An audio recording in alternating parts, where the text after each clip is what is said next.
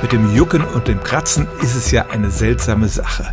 Wir haben einen Juckreiz und fangen an, die Stelle zu kratzen. Damit fügen wir uns ja grundsätzlich erstmal Schmerz zu, aber wir überdecken mit diesem leichten Schmerzreiz das Juckgefühl und deshalb kann das zumindest kurzfristig dagegen helfen. Aber wie jeder weiß, der zum Beispiel mal einen Mückenstich zu oft gekratzt hat, der Juckreiz kommt zurück, oft noch stärker als vorher und so gerät man in einen Juck-Kratz-Teufelskreis.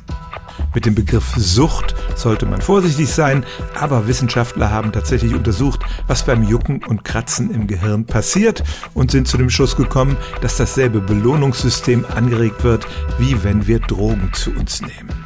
Das heißt, man hat einen Drang, dem man kaum widerstehen kann und auf die Dauer wird die Dosis, die man braucht, um das Glücksgefühl zu erreichen, immer größer. Das ist natürlich besonders schlimm für Menschen, die nicht nur einfach einen Mückenstich haben, sondern chronisch zum Beispiel unter schwerer Akne oder Ekzemen leiden. Bei denen kann es dann vorkommen, dass sie sich ständig blutig kratzen und da muss man dann schon fast eine Entziehungskur machen, wie bei einem Drogenkonsumenten. Denn es stimmt tatsächlich, das Kratzen einer juckenden Stelle am Rücken oder anderswo kann tatsächlich süchtig machen. Stellen auch Sie Ihre alltäglichste Frage unter stimmtz.radio1.de.